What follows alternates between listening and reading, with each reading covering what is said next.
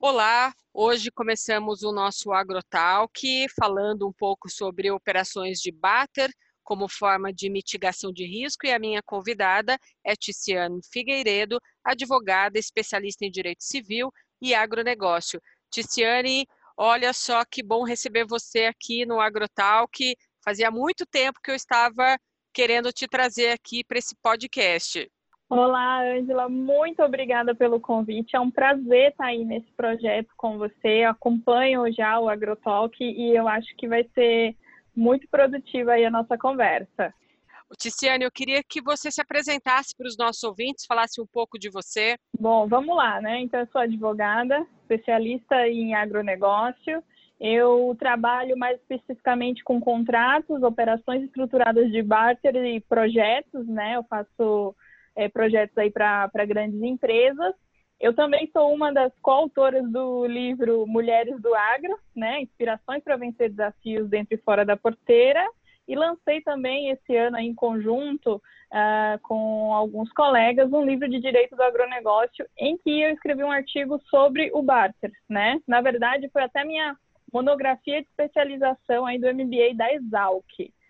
E, por fim, eu também sou advisor do Conacred, que é o Congresso de Crédito do Agronegócio, e professora da Andave. Só um pouquinho aí de tudo. Bastante coisa, né, Oticiane, fazendo para o nosso agronegócio no país.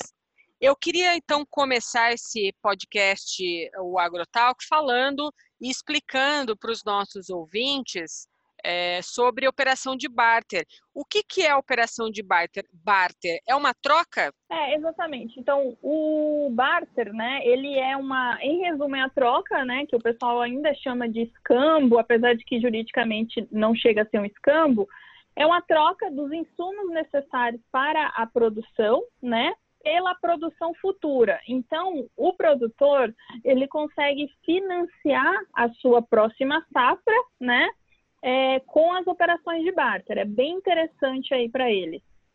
E quais são os requisitos para o produtor rural negociar esse tipo de modalidade? Então, Angela, o que, que, acontece? Cada empresa vai ter alguns requisitos próprios, mas de forma geral, o que o produtor e a produtora rural precisam ter? A documentação imobiliária rural regularizada a matrícula em seu nome, com georreferenciamento, com cadastro ambiental rural, que é super importante não só para o barter, mas pra, como para qualquer modalidade de financiamento, principalmente o crédito rural, e também o CAR ele é importante para eles regularizarem a parte ambiental da fazenda, né? Então, a, a parte da documentação, ela é um dos pontos mais importantes para a operação.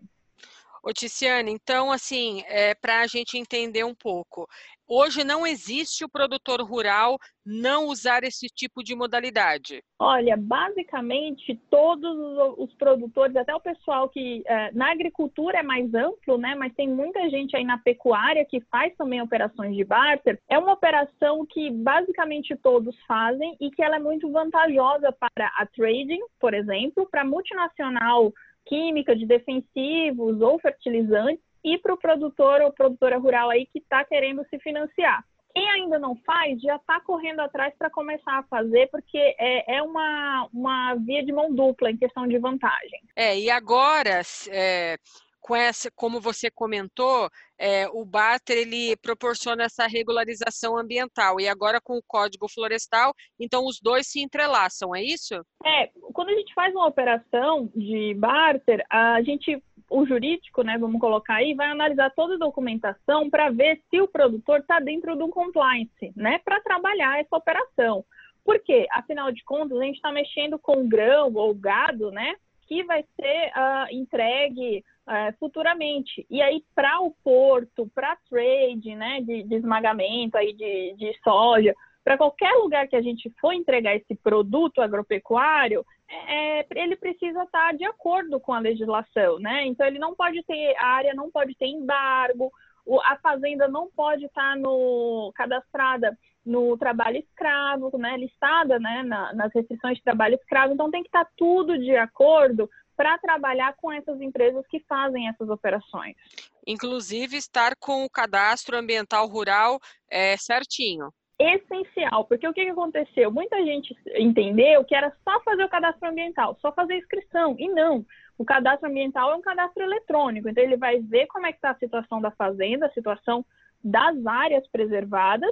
Se tiver algum problema, vai constar um embargo, né? Vai constar uma restrição no imóvel rural e vai, vai aparecer uma notificação para o produtor, é, inclusive se ele for o arrendatário ou parceiro outorgado, né? regularizar aquela situação. Então, o cara ele é um processo contínuo, né, de regularização, porque o Brasil ele é referência em preservação e, e, nós ficamos muito de olho nessas questões por causa do compliance ambiental. Tá. E então a gente pode é, definir que é seguro trabalhar com esse tipo de modalidade hoje no país. Tem lei que protege o produtor rural que usa é, o barter. O que, que acontece? Ah, o barter, ele na verdade, ele é uma operação mais business, né? Ele é um negócio. Então, qual a vantagem para o produtor rural fazer o barter? É, além de ah, toda a questão legal que a gente vai acabar olhando e, e acaba fazendo em contrapartida uma assessoria para ele, né? Eu vou ver a situação do, dos imóveis, então eu acabo dando uma assessoria. Mas a grande vantagem para o produtor é ele poder travar o custo da produção. Então, para o produtor rural, a vantagem é travar o custo da produção. Para as multinacionais, é ter segurança jurídica numa operação que está sendo financiado, né? Uh, ele vai conseguir mitigar o risco de não recebimento dos valores, né? O do crédito dessa multinacional. E para as tradings, as compradoras, a vantagem é o quê? Que ela vai conseguir originar né, os produtos agropecuários que ela vai trabalhar. Então, é, é, como se as três partes se beneficiassem na operação. E além de tudo isso, como é uma operação amarrada, segura juridicamente, vai ter toda a análise de compliance ambiental e, aliás, o compliance agro em geral, né? Certo. E quem são e onde estão esses produtores que hoje investem nesse tipo de modalidade? Qual que é a porcentagem hoje de produtores que utilizam esse tipo de troca no país? Há, uma, há um índice? Olha, o índice certinho a gente não tem, mas, por exemplo, a Andav fez uma a última pesquisa da Andav, agora vai sair atualizada, mas na última pesquisa da Andav constatou que das, das revendas, né, distribuidoras de insumos agropecuários cadastradas aí, associadas à Andav, mais de 50% faziam barter, né? E dessas, o barter representava, por exemplo, mais de 30% do faturamento. Então, se eu coloco isso espelhado, é uma, um volume muito grande de produtores e produtoras rurais que fazem a operação, né? Ela está mais concentrada, até por uma questão de, de, das commodities, muito mais concentrada no Goiás, Mato Grosso, mas a gente tem muito também, muitas operações em Minas, Rio Grande do Sul e lá na nova fronteira agrícola, né, o Matopiba. Então é um tipo de modalidade ainda que está se expandindo pelo país, é isso? está tá se expandindo. Ela, ela, o barter ele, ele cresceu muito pós lei da CPR lá em 94, né, que foi quando a gente começou a ter uma segurança jurídica mais forte nas operações, mas ele sempre está em expansão, porque a gente pode fazer vários tipos de modalidade conforme a safra tá e conforme a commodity tá, né? Então é, depende muito de, de em que região eu estou e que commodity eu vou trabalhar, mas está em franca expansão ainda. Tem muito ainda para crescer as operações. É, a gente repara que esse novo gestor do agro que está surgindo, é, eu digo assim, é, a gente vem reparando que o agronegócio brasileiro ele, ele se inova, né? Todo ano a gente vê aí as safras é, explodindo, superando safras anteriores, e a gente observa também que esses novos gestores do agro estão voltando para casa, voltando do exterior, saíram para estudar, estão voltando para vindo ajudar os pais, alguns deles já assumindo, inclusive, a gestão e a governança das fazendas. É, e eu, a, a, a, gente vem observando que esses novos gestores eles estão buscando novas tecnologias e novas modalidades para de gestão e governança. Que eu quero dizer é o seguinte: uhum. essas operações de barter, elas se mostram como um mecanismo eficiente, como opção de troca hoje. Esses novos gestores, você vem observando o interesse deles por essa modalidade? Eu acredito que o barter ele casa muito mais com, com essa, ele casa muito com inovação, né? mas ele casa muito com essa questão da governança, né? Afinal de contas, a gente está trabalhando o financiamento da safra futura e não só isso, está trabalhando o travamento do preço futuro e também da volumetria que ele vai. Então, tipo, eu posso fazer um barter físico em que o produtor já vai saber quantas sacas ele tem que entregar, né, para quitar a compra dele de insumos agropecuários, ou seja, ele vai ter uma governança melhor é, nos custos de produção dele, porque a gente sabe que os custos de produção no agronegócio não são brincadeira. Então, o barter ele ajuda muito na questão da governança. E como ele é uma operação que exige que a documentação esteja de acordo e que os produtores tenham um, um, uma gestão de compliance, né, com relação ambiental, trabalhista e tudo mais, então ele também traz uma responsabilidade socio, socioeconômica, né, para o produtor. Então é muito interessante é, ver que os gestores, os novos, estão vindo mais. Eu acho que é aí que está também a nossa abertura para expandir ainda mais as operações. É, Ticiane, é, a gente falou das vantagens dessa modalidade, mas eu queria trazer um pouco o aspecto é, sobre preço e pagamento de insumo. Quais são as ameaças mais comuns que o produtor rural pode enfrentar com relação a, a essa troca? A preço, pagamento de insumo, é, existe, é, existe, eu sei que o barter veio pra, é, como forma de mitigação de risco, mas existe algum, alguma ameaça para o produtor, um pequeno risco dentro dessa, dessa troca? Então, para o produtor não, né? Porque é igual você acabou de falar, o barter ele veio para mitigar os riscos para todas essas partes, né? O produtor, a multi e a trading, né? Então, assim, na verdade, o produtor ele tem risco, não só quando ele não faz barter, mas quando ele não trava, quando ele não. Vamos pensar aí nos, nos gestores e nas gestoras. Quando ele não sabe o custo de produção dele, ele também não vai saber se ele está vendendo a um preço correto, né? Porque às vezes o preço pode estar tá bom, mas quando ele vê o custo, não se paga né? A, a fazenda é uma empresa céu aberto, né? Então ele precisa ter a governança com relação a isso e por isso é importante aí os novos sucessores terem essa visão, né? Então não só fazer barter, mas fazer hedge também, né? E trabalhar é, essa questão do preço com segurança, né? Não só ficar esperando é, sem indicadores ou no achismo uh, como é que o preço vai estar semana que vem, né? Isso não pode. O modelo tradicional, que é o modelo anterior, o modelo do fio do bigode, não comporta mais esse novo agro que está vindo, esse, esse agro 4.0.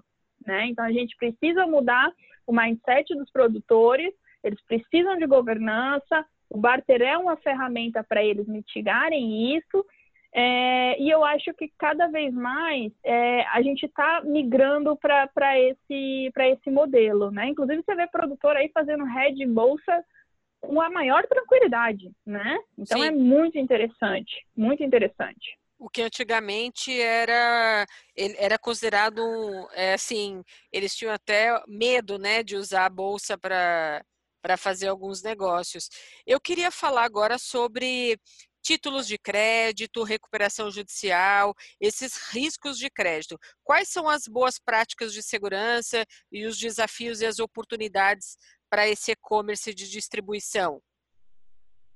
Olha, eu acredito que um, um ponto muito importante para a distribuição é ter uma política de crédito e cobrança bem fundamentada. Né? Muitas das distribuições não têm política de crédito, então acaba trabalhando sempre uh, no cultural, no que se faz na gestão anterior fazia, ou no achismo. Né? Quando a gente tem uma política de crédito e cobrança estruturada, ajuda muito na tomada de decisão e na gestão dos recebíveis também, né? Uh, diante desse cenário aí das RJs e tudo mais, principalmente né, as RJs de produtor rural que está é, caminhando aí, preocupando muito os credores, e não porque os produtores rurais estão é, pedindo RJ simplesmente, porque o produtor rural pode sim pedir né, a RJ, a recuperação judicial, dentro dos requisitos da lei, né? Mas infelizmente o que está acontecendo agora, Ângela, é que o pessoal está pedindo recuperação judicial Inclusive, tem algumas empresas vendendo recuperação judicial, olha só o termo, né? Vendendo, é isso que elas estão fazendo, é como se fosse uma é, gestão do financeiro, né? Uma reorganização do financeiro do produtor. É, e não é isso, né? Está deturpando o sentido da RJ. E isso é muito danoso para toda a cadeia. E por quê? Porque conforme eles vão fazendo isso de forma errada, o acesso ao crédito vai ficando mais caro, porque o risco de recebimento vai aumentando, Sim. né? Então, é, é, contamina todo o setor de crédito, né? As, essas más práticas, não a, a RJ que era necessária, né? Eu estou falando da RJ que foi feita na má fé, né? Que há, infelizmente, há muitas ainda. Então, Porque quando, quando você fala RJ, a gente está falando de recuperação judicial, é, isso se dá quando o produtor rural ele tem, é, ele chegou num ponto onde ele está com uma dívida muito alta e, ele, e aí ele faz essa requisição de recuperação judicial, é isso? Então, o, o, o que, que, acontece, né? A, a recuperação judicial, que a gente está debatendo muito agora, né? Ela, o que, que ela é? Ela tem por objetivo viabilizar a, supera, a, superação né, de uma situação de crise econômica financeira. Né? Então, é, imagine que você está numa situação que você não vai conseguir pagar as contas de forma bem difícil, né? E, e assim, a, quando o, o produtor pede RJ, que ele pode, inclusive, pedir dentro dos requisitos legais, é para quê? Para ele manter a fonte né, produtora, manter a fazenda o emprego dos trabalhadores, mas também o interesse do, do, dos credores, porque a RJ ela pensa o quê? Que a recuperação judicial ela pensa na preservação da empresa e a função social que essa empresa tem dentro da atividade econômica do país, né? Exato. Então é importante, é importante sim a manutenção. Mas Só quando que não a gente... pode usar isso é, de forma indevida, porque quando a gente é quando a gente fala em recuperação, recuperação judicial, é, hoje em dia as pessoas elas falam assim, nossa, aquela, aquele produtor está falido, é, ele perdeu tudo, mas na verdade ainda ele não perdeu o jogo. A recuperação judicial não é a morte daquele negócio. A recuperação é para evitar a morte. É, é para evitar a morte, né? Exatamente, porque a morte é a falência, né? A morte é a falência. E ninguém quer, eh, ninguém comemora quando, é, não deveria, né? Ninguém comemora quando alguém entra em RJ ou quando alguém fale, porque assim, além da situação de inadimplência que vai ter com todos os, os, os, os credores, né? No caso, na RJ vai ter uma, um plano, né, de pagamento e tudo mais, mas assim, a gente tem que pensar também naqueles empregos, né, que, que, que deixou de gerar ou que vai diminuir com aquilo. Então, por isso que não pode usar de forma negligente, né? Não pode usar de má fé, tem que usar realmente com responsabilidade, porque é uma ferramenta que a gente tem no direito, né? E ela existe porque, porque a manutenção da empresa é, é importante, né? Ela tem uma função socioeconômica. Ô, Ticiane, eu queria que você explicasse para os nossos ouvintes o que, que é esses títulos de crédito, é, como que o produtor rural utiliza isso? Falando em títulos de crédito do, do agronegócio, um título que a gente mais utiliza em basicamente todas as operações é a CPR, né? A Cédula de Produto Rural. É, Para quem faz crédito rural, usa também as cédulas de crédito e tal. Os dois são títulos de crédito, né? Então são. É como se fosse um cheque, só que do agro, né? Sim. A, a CPR, por exemplo, o que, que ela é? Ela é um título de crédito que representa a entrega, a promessa pura e simples de entregar um produto agropecuário, né? Então, quando a gente pensa, no, por exemplo, na operação de barter, eu quero que aquele grão, por exemplo, chegue na trading X. Porque quando chega lá, né, a trading vai pegar e vamos pensar assim, pensando numa multinacional, transferir os valores via sessão de crédito, pagando os insumos, né, para a multinacional, insumos esses que o produtor utilizou para aquela safra que ele está entregando para trade, um triângulo, né? Uma relação Sim. triangulada. Então eu faço uma CPR para para isso, né? A, tanta saca sendo entregue de, daquela determinada safra e cultura sendo entregue naquela trading. E aí o produtor uh, tem que cumprir com todas as regras que estão ali dentro daquele título de crédito. Então, assim, e por que é muito legal esses títulos de crédito que são específicos do agronegócio? Porque a gente mexe com a moeda do campo, o produto agropecuário, né? Ele vai virar dinheiro, eventualmente, né? Mas o que a gente está mexendo ali é com a moeda do campo, né? É diferente do, do, das nossas relações, vamos colocar assim, urbanas, né? Então, esses títulos aí, a cédula de crédito, a CPR, a CPR financeira, né, que aí já é obrigação de pagar quantia certa, mas com produtos agropecuários vinculados, são títulos de crédito muito utilizados aí no campo e muito importantes é, para o produtor rural e principalmente para as credoras. Ao longo de 2019, é, você viajou o Brasil inteiro dando palestras é, e cursos presenciais é, com relação a operações estruturadas de barter. É, mas eu sei também que você conversou, teve contato com vários produtores rurais desse país. Eu queria saber de você quais foram as maiores dúvidas desses produtores rurais com relação a essa parte jurídica hoje que envolve o agronegócio. Então, a maior dúvida do pessoal foi com relação ao CAR, Cadastro Ambiental Rural. Por quê?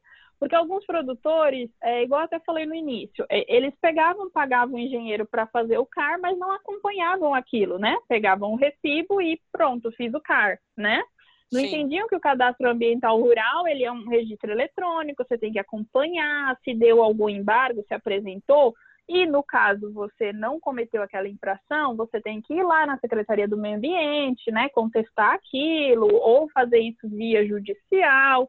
Então, o CAR foi um, um, um, dos pontos aí, né, que a gente que a gente entrou no mérito de dúvidas. O outro ponto também foi a matrícula do imóvel, né? A matrícula, ah, porque eu tenho que estar regularizado, eu tenho um contrato de compra e venda aqui, sabe, o contrato de gaveta. E assim, o pessoal tem que entender que até tem uma máxima dos cartórios que é quem não registra não é dono, né? Sim. Tem que registrar a propriedade, tem que registrar a propriedade, porque depois você tem que declarar isso no IR, né? Chegar do nada e declarar uma propriedade anos depois pode dar problema né? Então, não só por isso, por várias questões legais, né? Tributárias, enfim. Então, é importante regularizar o imóvel, né? É muito importante isso. Então, muita coisa que, que vinha com relação à dúvida era de documentação, né? Motivo pelo qual é, eu escolhi esse tema para fazer o meu artigo lá do MBA né? Eu fiz um apontamento da, do impacto da, da, documentação jurídica irregular, né? O, qual era o impacto? Impacta muito nos financiamentos, impacta muito na concessão de crédito. Ô, Ticiane, você me levantou uma dúvida agora, que eu acho que também é dúvida de alguns ouvintes que possam escutar o Agrotalk. É, a gente sabe que existe no Brasil ainda o uso capião, Uhum. É, e esse CAR, como que fica essa pessoa com aquela, aquela posse daquela terra uso capião? Ah, tá. Sim, então, o que, aconteceu? É, quando, é, quando o Código Florestal, lá em 2012, ele falou pela primeira vez sobre o cadastro ambiental rural, né? Muitas pessoas tiveram dúvidas sobre isso. E aí a, a lei deixou muito claro que, porque assim, por exemplo, só para quem aí não entende, o cadastro ambiental rural ele pode ser feito pelo proprietário ou possuidor, né? Possuidor esse, vamos pensar um possuidor de boa fé, né? O arrendatário, o parceiro, quem tem área incomodato, né? Que é o empréstimo gratuito. Enfim, várias formas aí de ser o possuidor legítimo da área. Só que o cadastro ambiental rural, ele não transfere propriedade e ele não serve como meio de prova para uso capião, tá? Tivemos alguns incidentes em alguns estados em que se tentou utilizar, né? E até uh, teve muito no Pará, né? E o MP lá foi bem contundente, até uh, entrando né, em algumas ações para esclarecer que não tem nada a ver. O cadastro ambiental rural é um cadastro ambiental do imóvel. Ele não vai comprovar posse e nem propriedade, tá? Inclusive, todos os cadastros, eles vêm com essas informações lá no final da folha. As letrinhas pequenas. Minúsculas. é, vem, para já não para já não utilizarem ele uh, para tentar isso, né? Para coibir. Certo. É, mas a gente começa a observar que, com todas essas mudanças é, dos cadastros e das leis é, em vigor, a gente começa a observar uma celeridade maior na regularização dos imóveis rurais hoje pelo país, né? Sim, Sim, eu, eu acho assim que toda, toda a legislação que veio aí nos últimos anos foi com a intenção de facilitar a regularização dos imóveis, né? A gente tem muito ainda problema fundiário no Brasil e gera custo, gera tempo, né? E quanto mais a gente ah, procura se regularizar, mais barato fica, né? Então, isso também é até uma parte importante, Angela, para o pessoal aí que vai comprar terras, né? Olhar a documentação antes de transferir a terra para sua propriedade.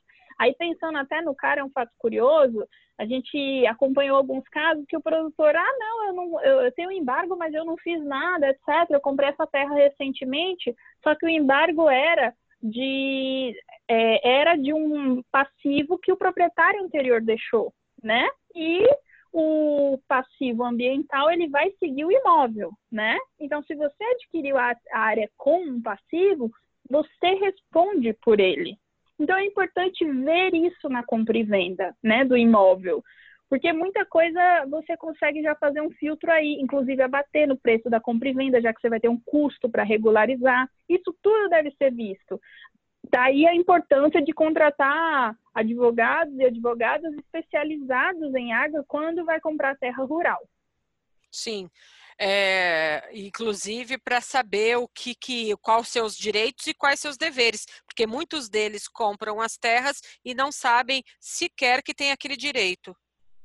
Exatamente, aí fica aquele ciclo vicioso, né? Você comprou a terra daquele jeito, você vai ter um passivo, você já pagou pela terra, você vai ter um custo para regularizar, aí você vai atrás de financiamento e não consegue se financiar porque a área não está regularizada e vai virando uma bola de neve. Aí Sim. você não faz barter, aí você não faz crédito rural e aí você vai se endividando, né? Sim. Então, essa consultoria ela facilita a tomada de decisão do produtor rural e ajuda ele a escolher a linha de crédito melhor que ele precisa, certo? Com certeza. E eu acho assim que hoje em dia tem uh, um, vários bancos privados estão entrando forte no agro, né? Trazendo linhas aí interessantes, né? Gente, então eu acho que tá, tá, tá legal, né? Só que a gente precisa estar tá todo certinho com a documentação para não sofrer na hora de pedir crédito, né? Sim, existem diversas linhas de financiamento hoje que a gente sabe, é, estão surgindo outras, né? O, o mercado financeiro vem trazendo aí várias opções e também inovando para o produtor rural. Eu trabalho com preventivo, né? Eu sou consultivo. Então, a minha veia é sempre pensar no antes, antes de dar qualquer problema. Né? Não depois, depois que deu, dá para resolver também, inclusive com advogado. Mas vai ser muito mais estressante, né? Então, é importante antes de, da tomada de decisão. E eu acho que, até quando você colocou aí a questão desses novos gestores, essas novas gestoras, é, com essa mente, não são novos de idade, né? Às vezes, esses gestores mais antigos que mudaram o mindset estão com a visão super para frente, né? É, é, é essa turma que vai conseguir ter uma governança melhor da fazenda, ou da distribuição, enfim, uma gestão melhor da carteira. Ticiane, vamos falar um pouco sobre é, o livro das mulheres do agronegócio que você participou. É, o que mais te marcou aí e foi relevante para você durante a construção dessas histórias? Olha, que pergunta de mais difícil de falar de barter. Olha, é, foi, foi muito intenso escrever o livro, porque é, a primeira parte que foi eh, difícil foi selecionar as pessoas, porque tem tantas histórias incríveis e às vezes a gente quer contar todas, né? E, e enfim, tentamos selecionar as que traziam mais representatividade, né?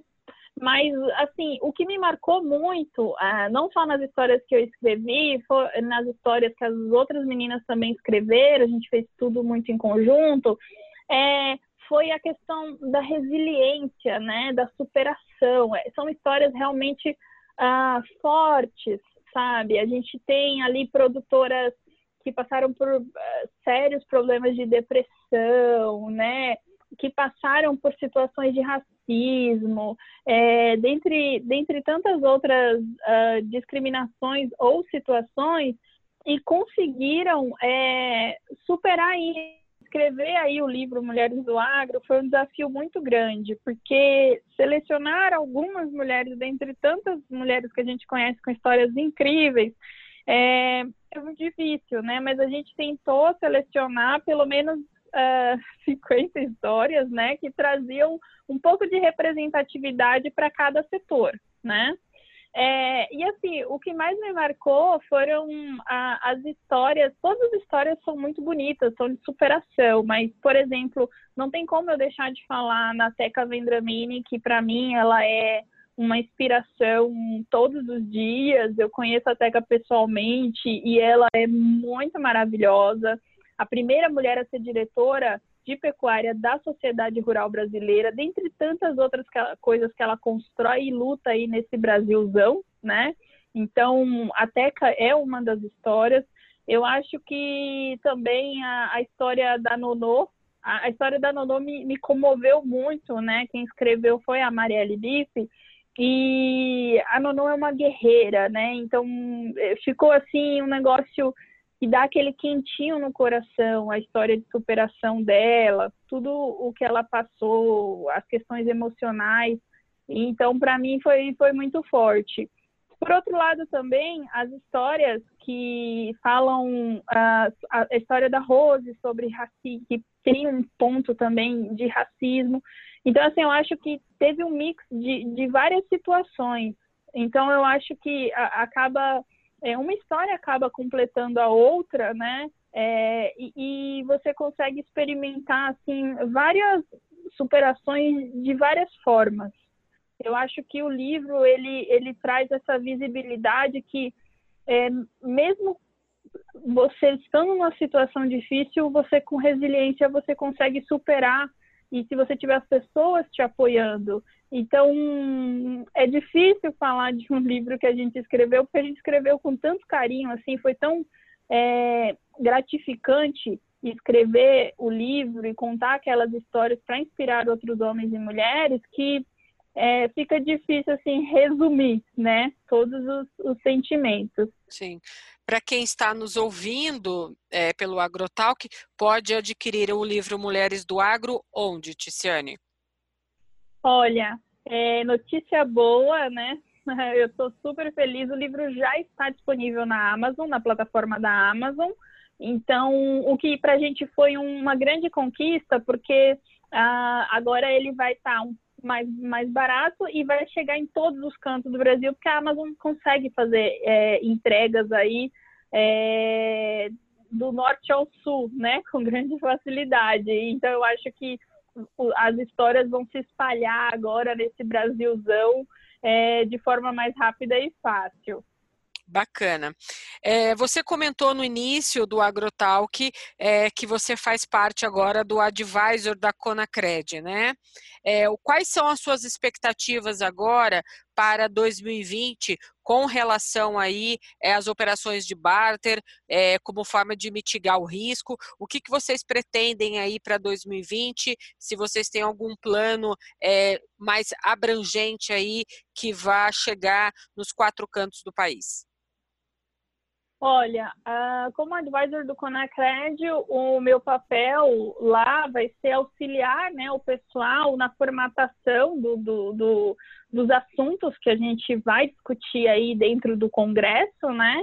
E eu acredito que, assim, a minha expectativa é que a gente já tenha uma resolução uh, sobre a MP do agro e, e que a gente discuta como é que vai ser a aplicação dela no nosso dia a dia, né, do, de, do pessoal que fornece crédito, né? Que a gente consiga também discutir aí melhor as previsões e expectativas do cenário político-econômico do agronegócio, né? Está passando por uma grande transformação, né? É, e uh, todas as questões dos Estados Unidos e China estão impactando também muito na gente, né? Então eu acho que eu espero que a gente tenha um cenário mais clean para que a gente consiga aí trabalhar na estruturação do, das concessões de crédito com segurança. É, esperamos que 2020 o agronegócio não só avance em produtividade e área plantada, mas que também avance aí em alguns assuntos que tão, estão fora da porteira. Com certeza. E que o pessoal é, consiga também fazer, é, trabalhe cada vez mais a sucessão e governança, né? Do, do produtor, das revendas também, porque é essencial para a continuidade do negócio. Eu digo isso porque às vezes a, gente vê uh, grandes produtores ou grandes revendas fechando as portas porque não tinham um sucessor, né? E aí pagando as contas é muito triste, né? Você não vê a continuidade daquele daquele projeto, né? Daquele que às vezes até posso usar o termo sonho, né? De quem de quem levantou aquelas estruturas. Então, eu acho que eu também espero aí para 2020 é, que a gente abra mais a cabeça para governança e sucessão. Ticiane, eu queria que você deixasse um contato seu, é, um, um, link nas redes sociais para que os nossos ouvintes que quiser saber mais sobre é, títulos de crédito, operações de barter, possam conhecer um pouco mais do seu trabalho no mercado.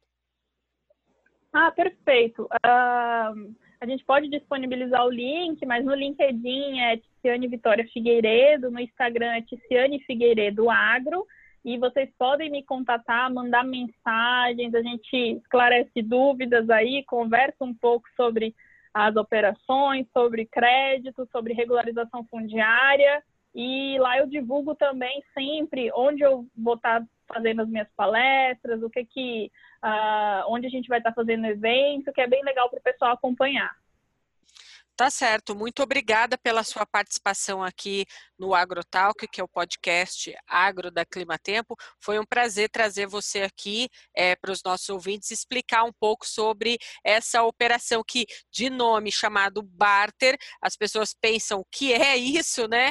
Mas realmente a gente percebe que é, não é tão difícil lidar com esse tipo de modalidade hoje no mercado do agro. Exatamente. Eu agradeço muito aí ao Clima Tempo e principalmente a você por ter aberto as portas aí para gente e por fazer esse podcast que eu acho que é super importante e super necessário aí para o agronegócio. Muito obrigada. Até mais.